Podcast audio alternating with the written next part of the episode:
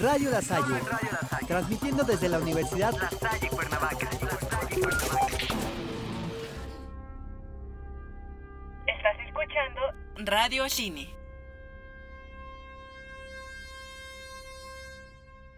Hola, mi nombre es Yanis Míguez y seré tu conductora en este programa. Espero que hayas tenido una excelente semana. Te quiero compartir que yo tuve una semana bastante diferente a las que estoy acostumbrada.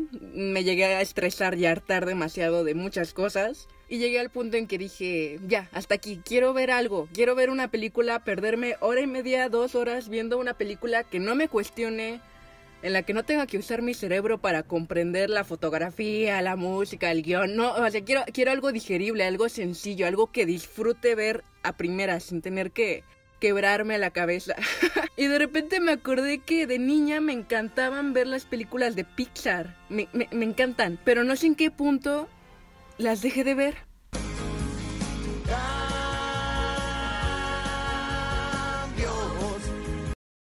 Años que no veo las que solía ver millones de veces. Apenas vi la de Onward y me encantó, pero no me genera la misma sensación que las clásicas, bueno, las primeras, porque ya no tengo ese vínculo emocional de nostalgia de que cuando las veía de niña y que esto y que lo otro, o sea, ya son más, ya las aprecio diferente y no me genera el mismo sentimiento porque ya estoy grande, ya estoy vieja.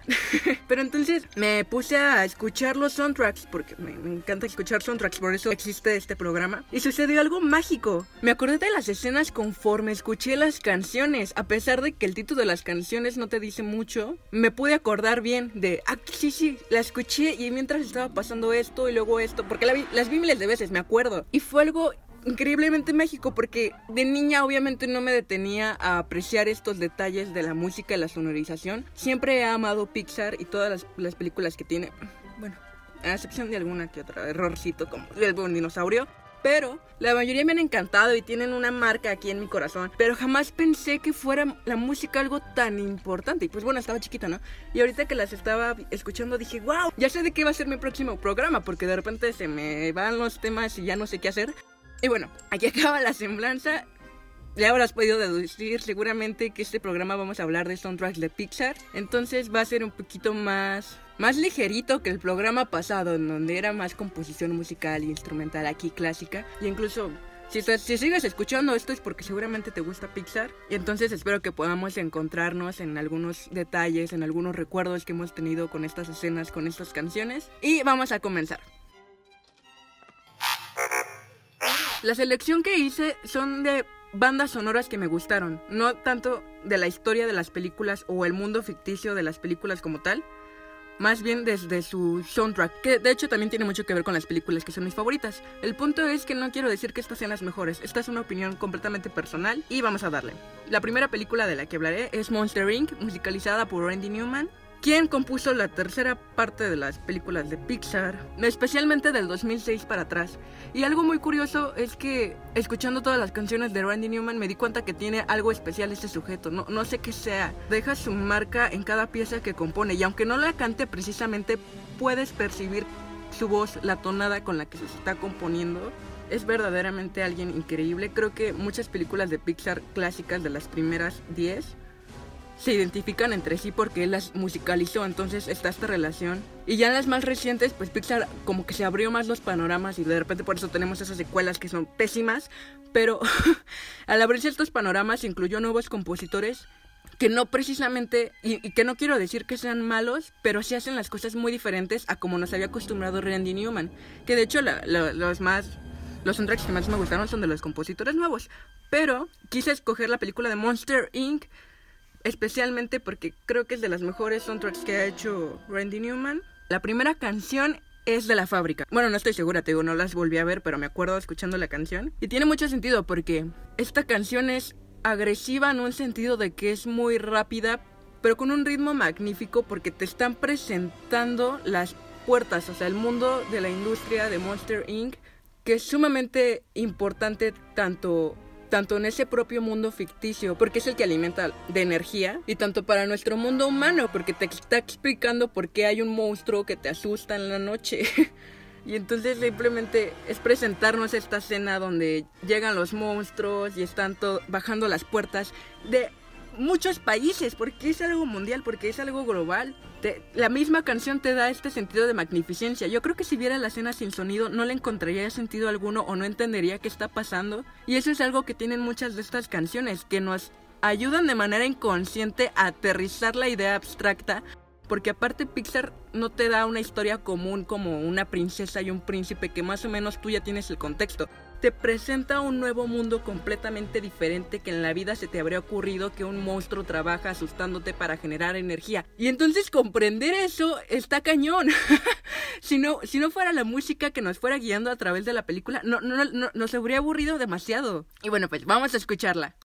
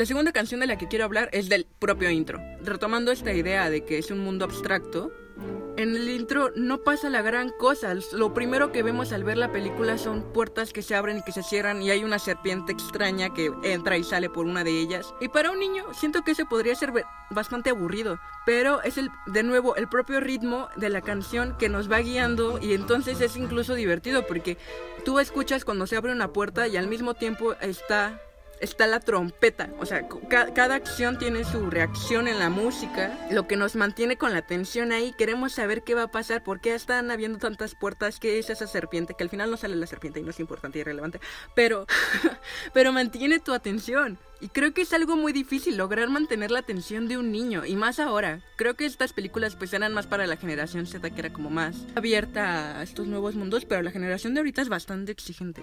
Bueno, ese es otro tema. Vamos a escucharla.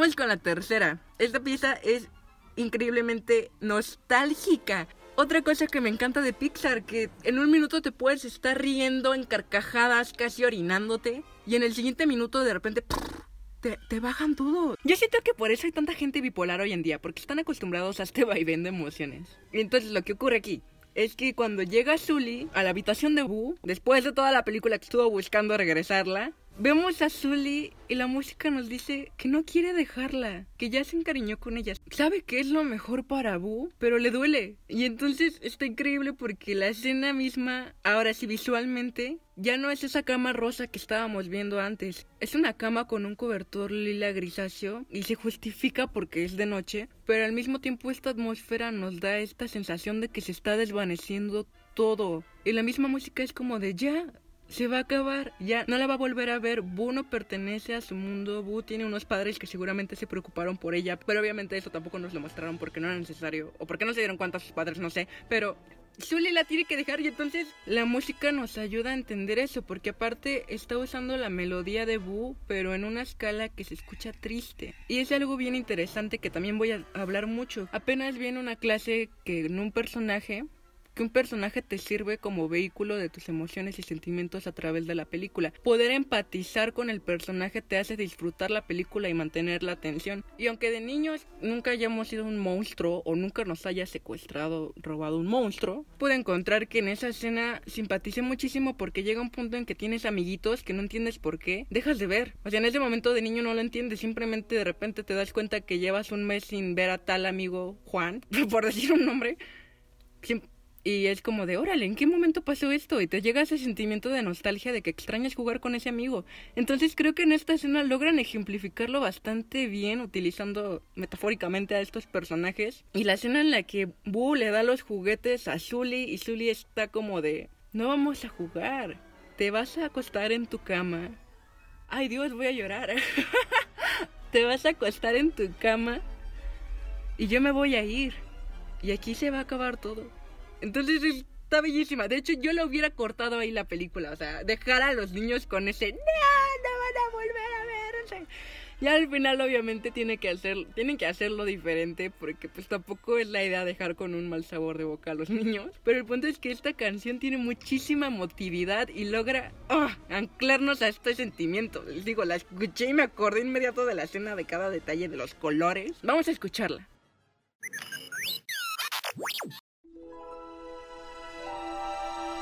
Bye.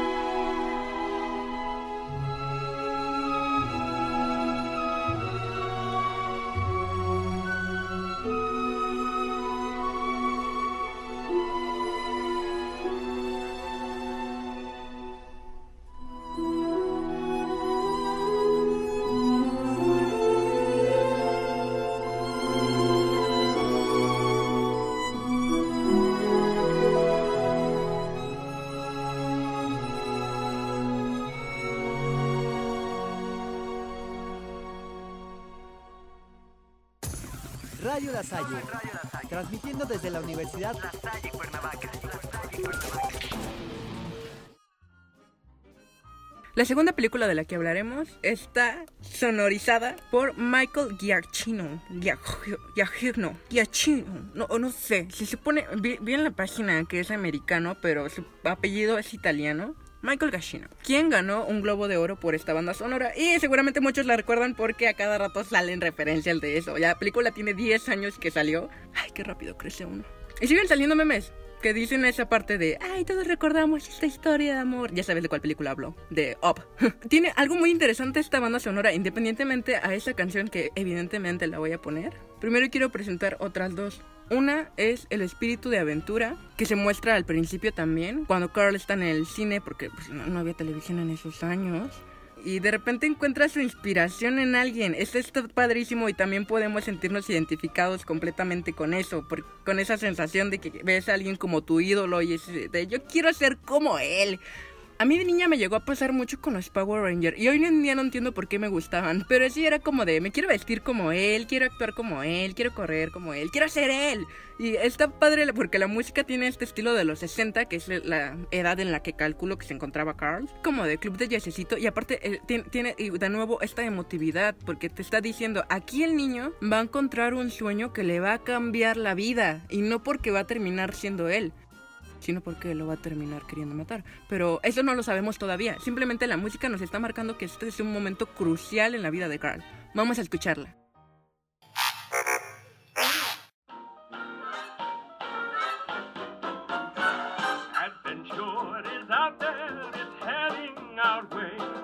grab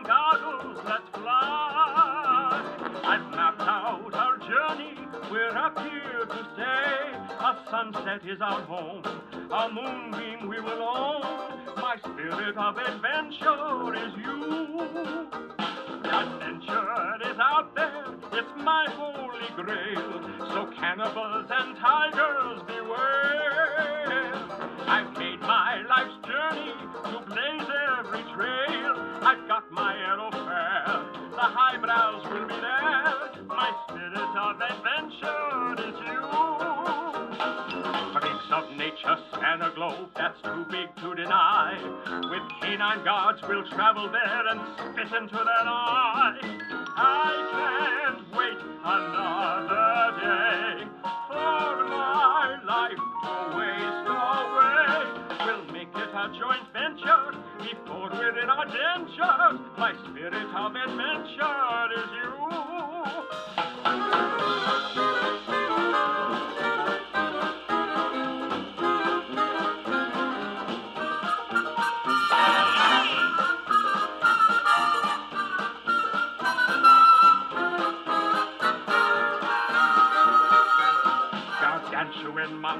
Monstrosities larger than a whale.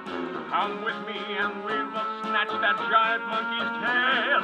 Bang, bang, once the smoke has cleared.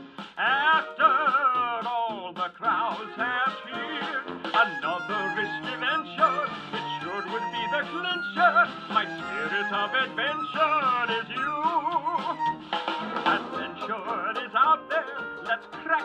champagne. I've hung a hundred heads on my wall. So say that I've traveled is far too mundane. Let's grab our aerosphere, a new deal will be there.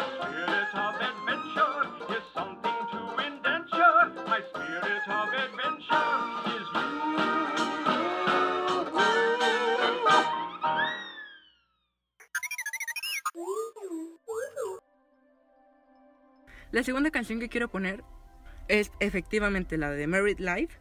Bien curioso porque aparte Pixar hizo dos películas en una, porque en los primeros 10 minutos con toda esta vida de Carl y Ellie sumamente conmovedora, nos está mostrando una película de adultos, casi casi. bueno, no de adultos en un sentido obsceno, pero o sea, una película de amor que es más como para adultos. Pero dura 10 minutos. Es una película bastante corta, clara y concreta que te dice que Ellie abortó, que nunca tuvieron dinero para cumplir sus sueños, que siempre había gastos de por medio, y obviamente pintado desde una parte romántica y rosa, ¿no? Porque nunca los vemos discutiendo, siempre están amándose infinitamente. Esta canción le da todo el power a esa escena.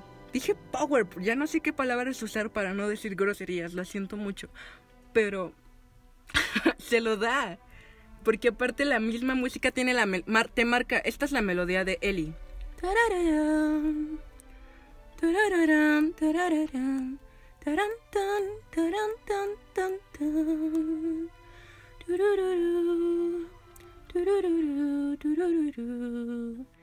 Toda, cada vez en la película que Carl se acuerda de Ellie, nos ponen esa melodía en diferentes escalas según el sentimiento que tenga Carl. Y de esa manera, aunque, por ejemplo, de niños yo, yo nunca había amado así de intenso a alguien, pero me hace empatizar con el personaje y, y decir, sí, tienes que llevar la maldita casa a esa montaña extraña donde no hay nada, donde no vas a poder comprar comida ni ver a tu familia, pero, pero puedes ir a dejar la casa porque ese era el sueño de Ellie. O sea, te, da esta intención de que quieres que Carl ya llegue, quieres que Carl ya cumpla sus sueños aunque Ellie ya no está. Es como... ah. Entonces, la misma canción al principio en la mini película que te muestran te va marcando todos estos altibajos que va a tener la película grande. Es como una presentación de, mira, va a pasar lo mismo, pero diferente para niños. Es- está muy interesante. Y bueno, vamos a escucharla.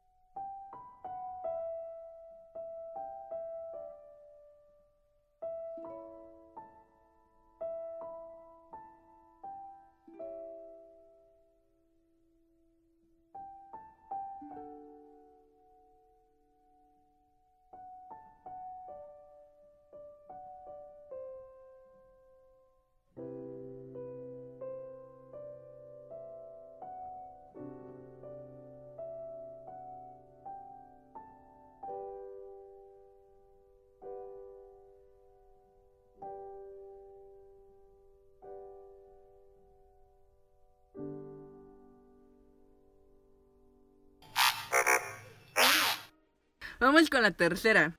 Y no porque sea la mejor, sigo pensando que la mejor sí es la anterior.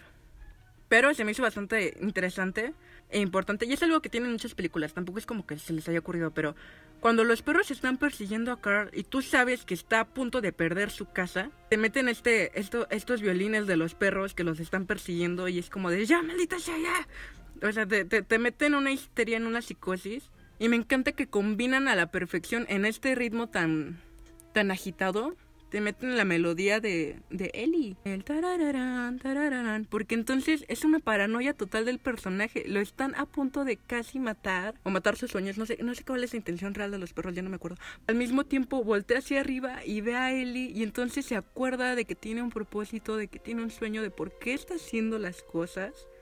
Y es lo que le impulsa a seguir corriendo a pesar de sus sesenta y pico años. y entonces eh, lo hace una pieza muy, muy especial porque por sí sola la canción no se escucha extraña, se escucha completamente natural todos estos contrastes. Vamos a escucharla.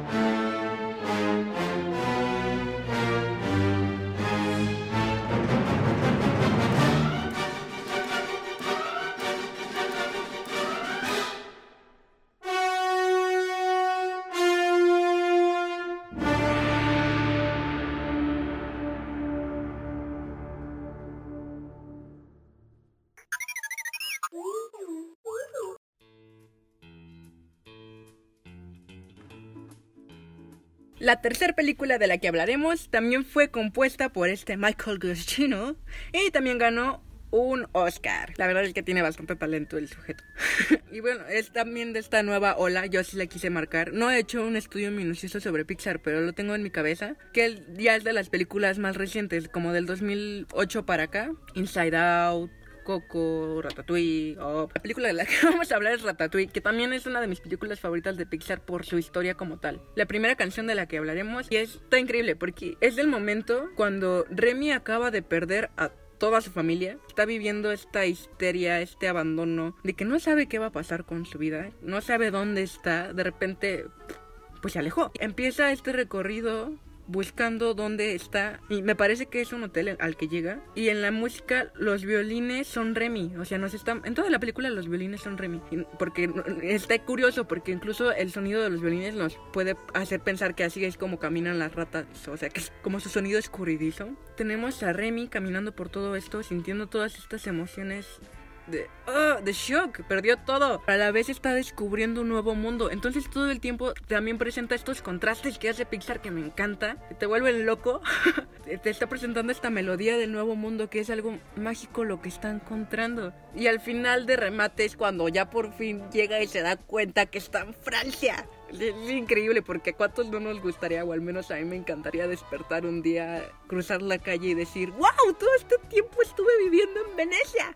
O sea, son cosas que evidentemente no nos pasan porque no somos ratas. Está increíble que este personaje le suceda porque al principio podría parecer su sueño muy lejano de, ok, pues tú ves la tele y quieres ser como él, pero pues eres una rata para empezar, ¿no? Y resulta que, que, es posible, empieza a haber un poco de posibilidad en el momento en que nos muestran que está en Francia y aparte la canción nos presenta a Francia con todo este estilo explosivo, espontáneo, artístico. Porque Remy es un artista, que es lo que me encanta. Y bueno, vamos a escucharla. Se llama Wallrat.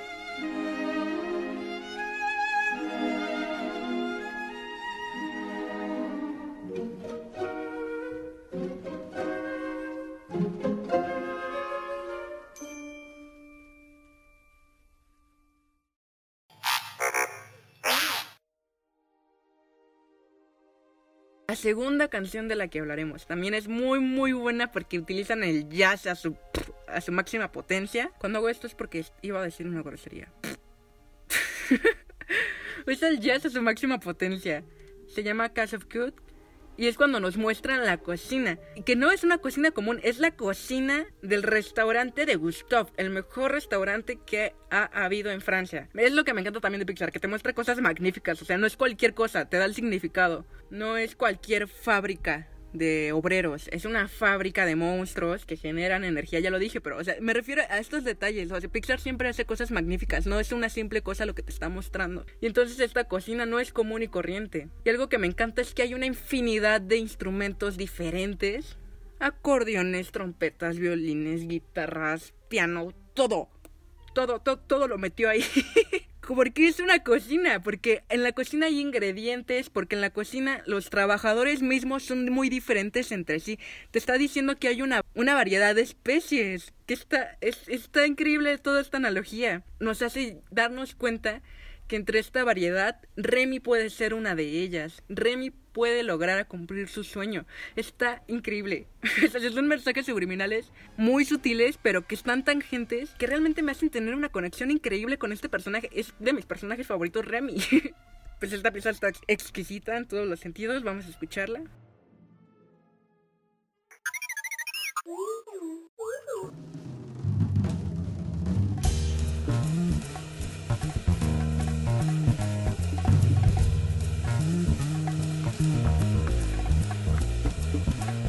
Mm-hmm.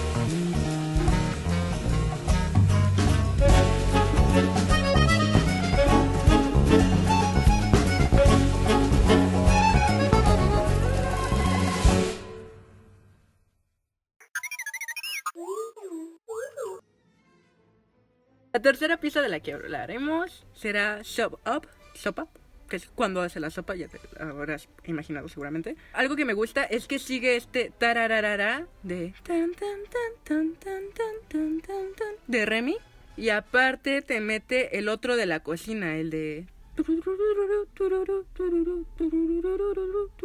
que es al revés, pero se te mete estas ambas, o sea, ya está Remy, ya, Remy ya forma parte de la composición de la cocina, Remy ya está cocinando en ese momento, y luego de repente de remate te meten otro sonido que es como la fusión de ellos y a la vez es explosivo y te está diciendo aquí está teniendo libertad Remy porque por primera vez está cumpliendo su sueño de cocinar en una de las mejores cocinas de París. Ya no está cocinando fuera de un techo en la azotea a punto, que le, eh, a punto de que le caiga un rayo. Ya está en una cocina de verdad. Está teniendo su performance, está teniendo su exaltación, está en el punto de todo y ¡paz! Se apaga, se acaba la canción porque lo descubren. La misma canción te lo marca tan exacto porque ya estabas pensando que era el mega solo, lo, la parte increíble de los instrumentos y ¡puf! todo se acaba. Está, me encanta, es sublime, es muy inspiracional esta canción. La, la vamos a escuchar. Otra canción.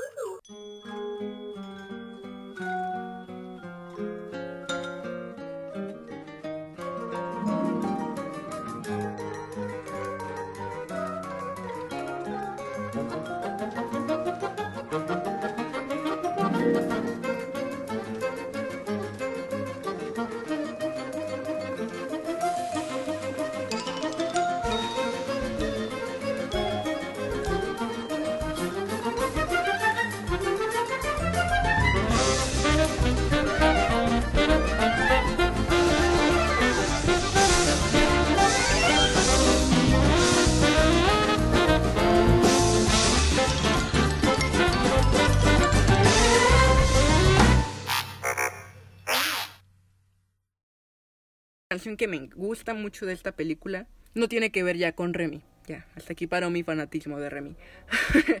tiene que ver con Colette, que también se me hace un personaje muy, muy interesante. Creo que es en esta onda cuando Pixar ya le quería dar valor a las mujeres. pero tampoco exagerado, como en Los Increíbles 2, que de plano se vio súper obvio que te querían meter esta parte liberal de que, ay, sí, las mujeres tienen poder. O sea, no, no, yo soy una mujer y no estoy en contra de eso, pero creo que a veces cuando los medios lo quieren hacer de a fuerza, se nota y ni siquiera lo hacen bien. o sea, es como muy, eh, no lo hiciste bien. Bueno, pues podría usar más palabras y debatir más esto, pero no es el punto. El punto es que Colette sí, es un personaje muy auténtico que no se ve metido a la fuerza porque aparte es parte fundamental de la historia, porque es de la que se enamora Luigini. Algo especial de esta pieza es que tiene todo el espíritu de Colette en ella. Es como un flamenco, o sea, es, fuego la canción, porque ella es simplemente una, no es, no es una chica común, es una chica ruda, con carácter, determinante, que es la única que trabaja en la cocina gracias a sus grandes habilidades y nunca te lo dice así como de, ay, me costó mucho trabajar aquí porque soy mujer. O sea, no, simplemente es como de, yo soy esto, soy increíble, cocino increíble, hago todo increíble y me gano estar aquí. Esta canción le hace justicia total al personaje. Vamos a escucharla.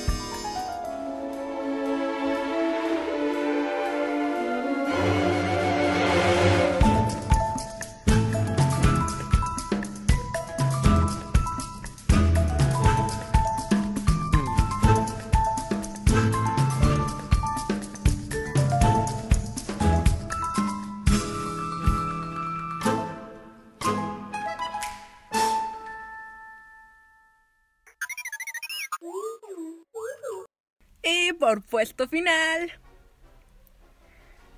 Tenemos nada más y nada menos una película que sí marcó algo importante en mi vida. Creo que ya hablé demasiado de todas y ya te habrás dado cuenta de lo fanática que he sido de Pixar. Pero esta película en particular me ha hecho ver las cosas de manera diferente en muchos sentidos. Es Wally. y a muchos les da flojera. Bueno, muchas personas que les pregunto me dicen, no, la verdad es que no, no me late tanto que en los primeros 30 minutos no, no haya ningún diálogo. y es como de, bueno, es que eso es lo interesante. obviamente hoy lo veo así, ¿no? Porque pues ya tengo como más madurez. Pero lo que me sorprende es que de niña no me aburría eso, nunca se me hizo tedioso la primera media hora de, de Wally. Wally igual fue una película que vi un millón de veces. Y también es un personaje que me encanta, me gusta mucho. Algo que me hizo amar a este personaje fue que desde el principio nos lo presentan con la canción de Hello Dolly, que es de un musical que es protagonizado por Barbara Streisand. Esta canción es demasiado alegre, tiene muchísima alegría de un mundo que es completamente diferente al que está viviendo. O sea, está hablando, la canción es de un musical en donde hay personas humanas en la Tierra que salen de sus casas a bailar y a cantar y a disfrutar del sol y todo. Viven en carnaval, casi casi. Y el mundo en el que Wally está está vacío. Es un mundo de basura, en donde su trabajo es juntar esa basura. Y aún así tiene toda la actitud de este hombre, me encanta. bueno, este robot, no, no sé si lo son.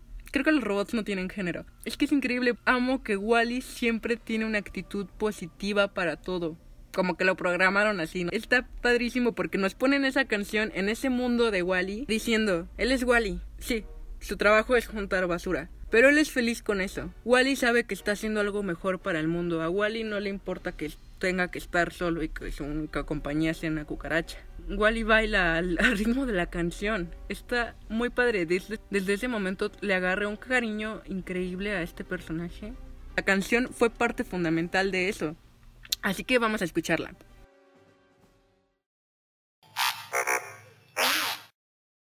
Out there, there's a world outside of Yonkers. Way out there beyond this hick town, Barnaby. There's a slick town, Barnaby. Out there, full of shine and full of sparkle. Close your eyes and see it glisten, Barnaby. Listen, Barnaby.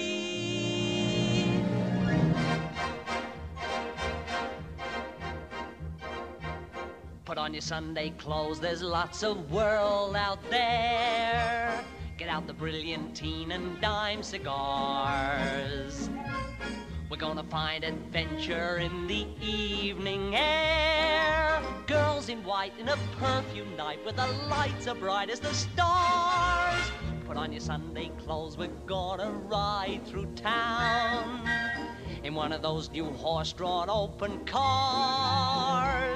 We'll see the shows at Delmonico's and we'll close the town in a whirl. And we won't come home until we've kissed a girl. Put on your Sunday clothes when you feel down and out. Strut down the street and have your picture took.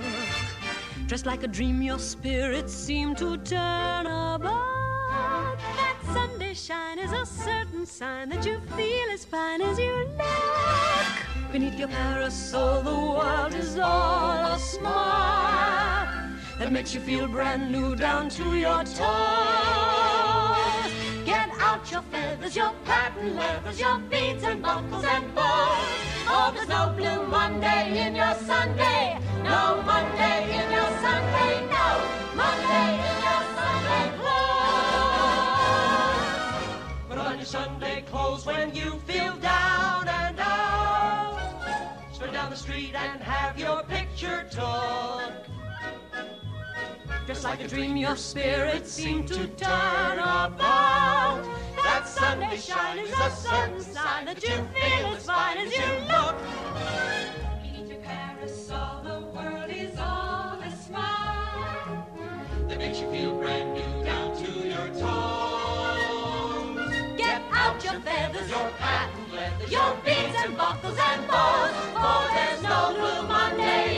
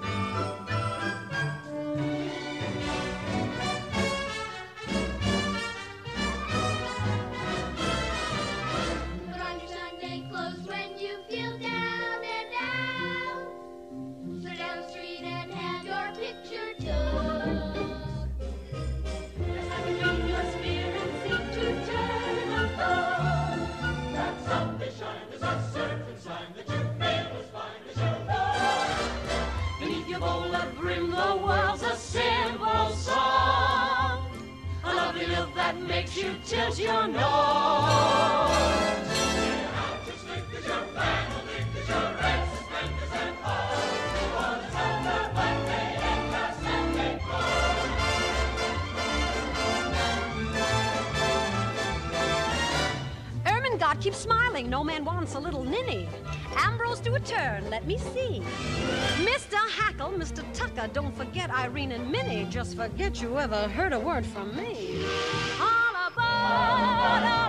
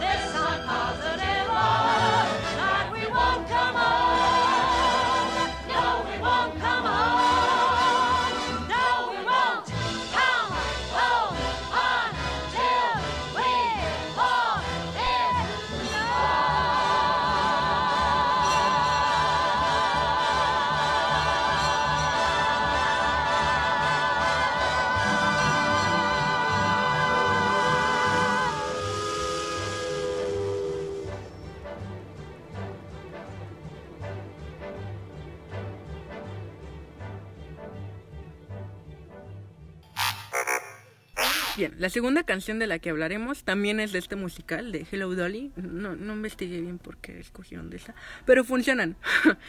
son canciones que funcionan. Se llama It's Only Take a Moment. Te la escucha cuando está con Eva dentro de su casa y están viendo la tele y Eva acaba de descubrir el nuevo mundo de Wally. Y lo, algo interesante es que generalmente cuando usan canciones pop, así se le dice cuando es una canción que no fue compuesta para la película, pero eligieron meterla porque se escuchaba bastante bien con lo que pasaba.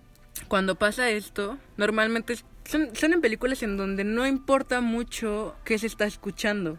O sea, se importa que se escuche bien, pero no importa tanto el significado de la canción. Y algo que me encanta es que en esta, en esta escena en particular, la canción es muy, muy romántica. De alguna manera te conecta. Yo, yo no sabía inglés, pero, pero de alguna manera toda esta escena te conecta con Wally de, ok, no estoy solo, está ella, me gusta ella, quiero besarla, no sé qué quería hacerle Wally. Creo que le quería agarrar la mano, ni siquiera tanto, pero te da este, esta emoción tan natural de de la película. Pensé que habían compuesto las canciones para el momento, pero no, o sea, realmente usaron las canciones que ya existen en un musical. Lo que quiero decir es que en ese momento, en esa escena en particular, se apropian de la canción. Yo no relaciono esta canción con el musical de Hello Dolly porque aparte nunca lo vi, sino con esta escena de ellos dos teniendo un momento sumamente íntimo y bello. Vamos a escucharla.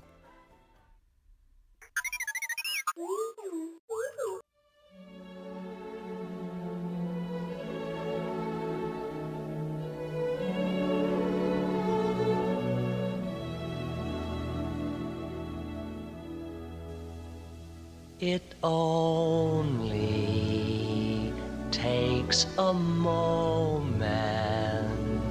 for your eyes to meet, and then your heart knows in a moment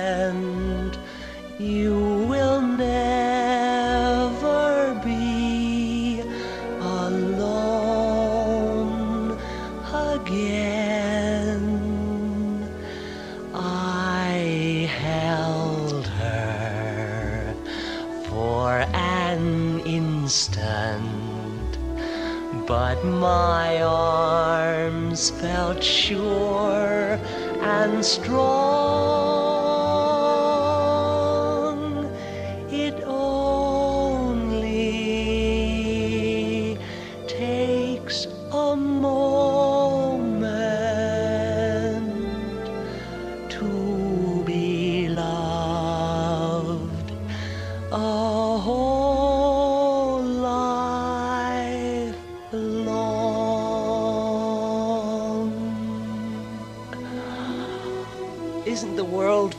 Wonderful things?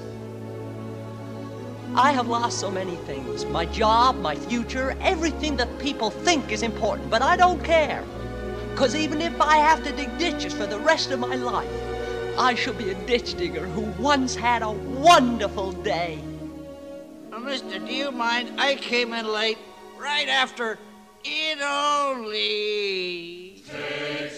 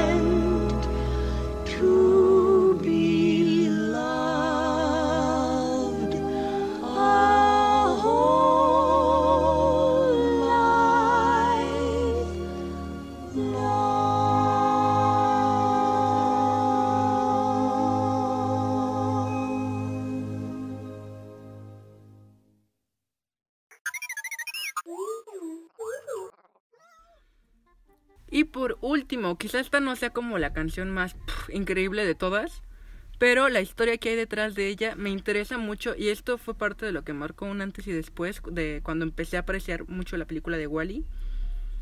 Y es que en el DVD que yo tenía había un extra. Pues yo lo vi, no tenía nada que hacer, ¿no? Y era de cómo habían diseñado el sonido. Yo tenía 13, 14 años, estaba muy chiquita. Y lo vi completo. o sea, me llamó tanto la atención porque jamás me había puesto a cuestionar qué tan importante eran estos efectos de sonido en la película. Y de repente me encontré con una frase que dijo el diseñador Ben Burt que dice, cuando usas sonidos de la realidad en películas de ciencia ficción, ayudas a la audiencia a creer en la supuesta realidad del mundo ficticio.